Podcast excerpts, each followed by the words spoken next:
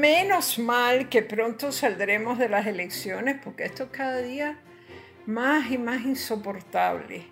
Bad Bunny ha salido a explicar que él no tuvo nada que ver con el regreso de la Comay a la televisión porque lo estaban acusando de eso, acusando entre comillas de que él había sido el artífice de esa vuelta a la televisión de, de la muñeca. Yo me pregunto, ¿qué hace un chico como él en un lugar como ese? Me refiero al lugar de ponerse a dar explicaciones. Mi primer encuentro con el trabajo de Bad Bunny fue a raíz de la ola de indignación, entre comillas eso, que causó el tema Estamos Bien.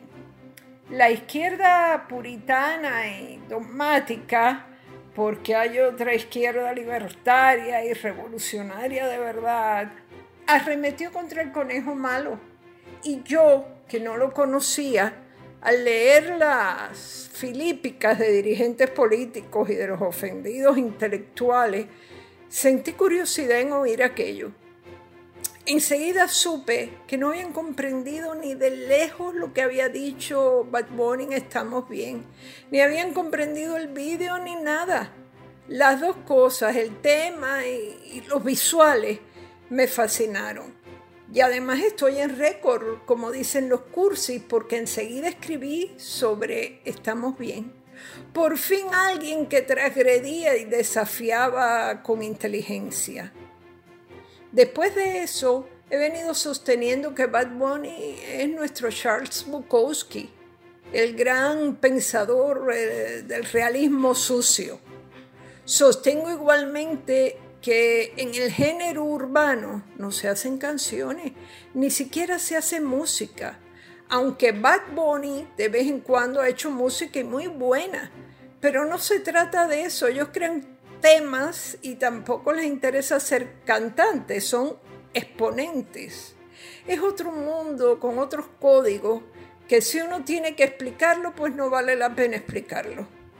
Una vez regresando a casa en el carro de un amigo, le pedí que por favor pusiera cierto tema de Bad Bunny. No recuerdo si era Morfoda o Dime si te acuerdas, dos genialidades de él. Y este amigo me dijo, no sé cómo puede gustarte eso. Y recuerdo que le contesté, no sé cómo no puede gustarte que me guste eso. Estamos bien, tan denostada, fue un manifiesto artístico. No había concesiones para nada ni para nadie, un poco, un poco lobretón con su manifiesto surrealista se había levantado contento, se había levantado feliz, aunque digan por ahí que están hablando de mí. Y me pareció que la, canción era divertidísima y en cierto momento hasta profunda. Pues ese manifiesto en su momento fantástico, no soy quien para decirle nada a Bad Bunny, pero me parece que le exige una coherencia política, porque Bad Bunny es un animal político, pero no de la política pequeña. Y ojo, que por política pequeña no me refiero a los seis candidatos a la gobernación, me refiero también a la política electorera en general, la de cualquier parte del mundo, la de Trump y la de Biden incluso, a la manera en que se crispa todo y se provocan situaciones porque se necesita leña para alimentar el fuego electorero en el ámbito de otras reivindicaciones que no son esas reivindicaciones electoreras, y ahora preparen los palos para que me caigan a palos si así lo desean.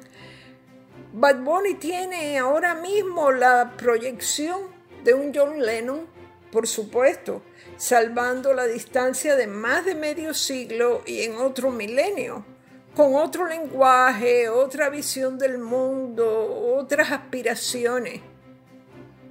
Sé que esto no es música, sí, sí es que estoy de acuerdo. En mesas redondas donde he participado y se ha hablado del tema, siempre me dicen, es que eso no es música. Y siempre tengo que responder lo mismo. No, si es que ellos no quieren hacer música, no les interesa.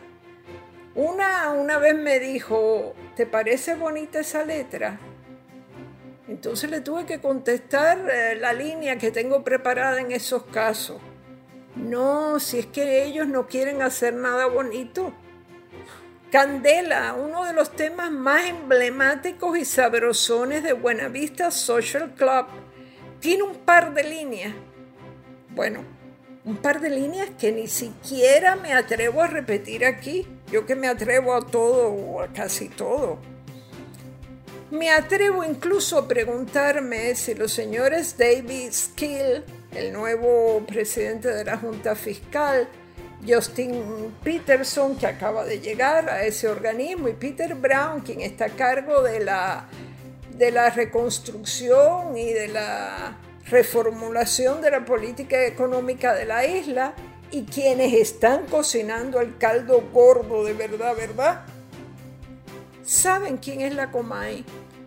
Habrá que explicarle cuando ellos tengan tiempo, claro, porque ahora están ocupadísimos en los temas de reajuste fiscal y de negociaciones con los acreedores y en realidad quisieran complacernos, pero no les sobra ni un solo minuto para los programas de televisión. ¿Ven? Esto ha sido Maldita Montero. Hasta la próxima semana.